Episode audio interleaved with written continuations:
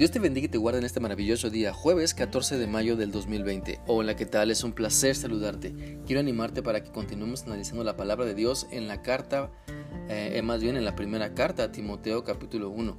Y vamos a leer del versículo 8 al 11. Este pasaje dice así.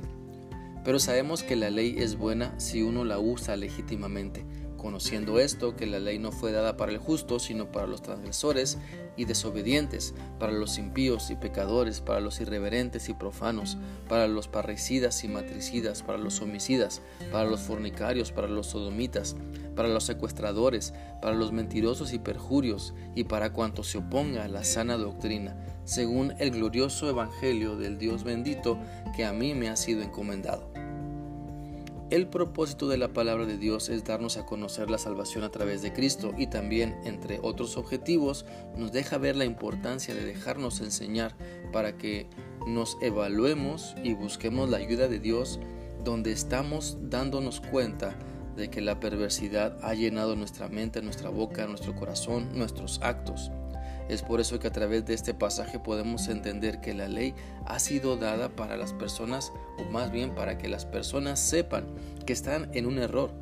La ley es para corregir al infractor y hacerle ver su necesidad de corregir sus acciones, para que ahora aprenda a obedecer. De manera general podemos decir esto sobre la ley.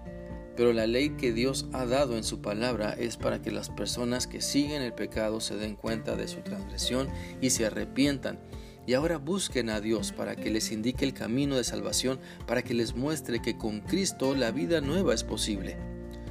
En días anteriores hemos analizado los versículos que están atrás de estos para darnos cuenta de que la palabra de Dios es una gran herencia que podemos dejar a nuestra familia y amigos, que nuestro ejemplo de obediencia a Cristo es lo que bendice a muchas vidas y que entonces debemos dedicar tiempo, dinero, esfuerzos para enseñar lo que la Biblia dice, no solo de palabras, sino con nuestras acciones.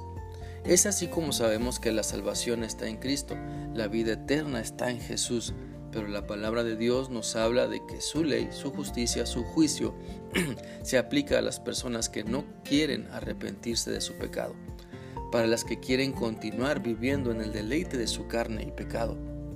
La ley de Dios nos hace ver la necesidad que tenemos de un Salvador.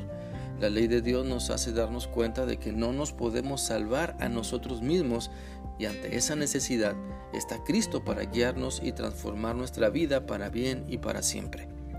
La Biblia dice en Romanos 3 del 19 al 21 lo siguiente. Pero sabemos que todo lo que la ley dice lo dice a los que están bajo la ley, para que toda boca se cierre y todo el mundo quede bajo el juicio de Dios, ya que por las obras de la ley ningún ser humano será justificado delante de él, porque por medio de la ley es el conocimiento del pecado. Pero ahora, aparte de la ley, se ha manifestado la justicia de Dios testificada por la ley y los profetas. La ley nos ayuda a ver nuestro pecado y a la vez el Evangelio de Cristo nos ayuda a darnos cuenta de que Él es el único camino al Padre. Por lo tanto, quiero animarte para que ores a Dios y le pidas que te ayude a dejar ese pecado que domina tu vida. Acércate a Cristo y Él sanará tu vida, transformará tu ser, restaurará lo que crees perdido, pero primero trabajará contigo para que seas una nueva criatura en Él. La ley nos deja ver que somos pecadores y apunta a nuestra necesidad de Cristo. Te animo a que vivamos siguiendo a Cristo y nos apartemos cada día más de las perversidades del pecado.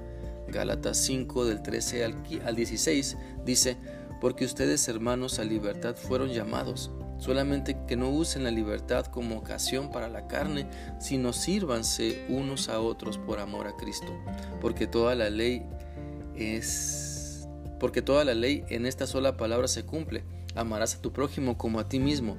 Pero si se muerden y se comen unos a otros, miren que también no se consuman unos a otros. Digo pues, vivan en el Espíritu y no satisfagan los deseos de la carne. Te animo a que nuestro refugio esté en Cristo y que cuando la tentación del pecado te ataque, puedas refugiarte en Cristo para permanecer firme y permitir que su palabra resuene en tu mente y venzas con el bien el mal.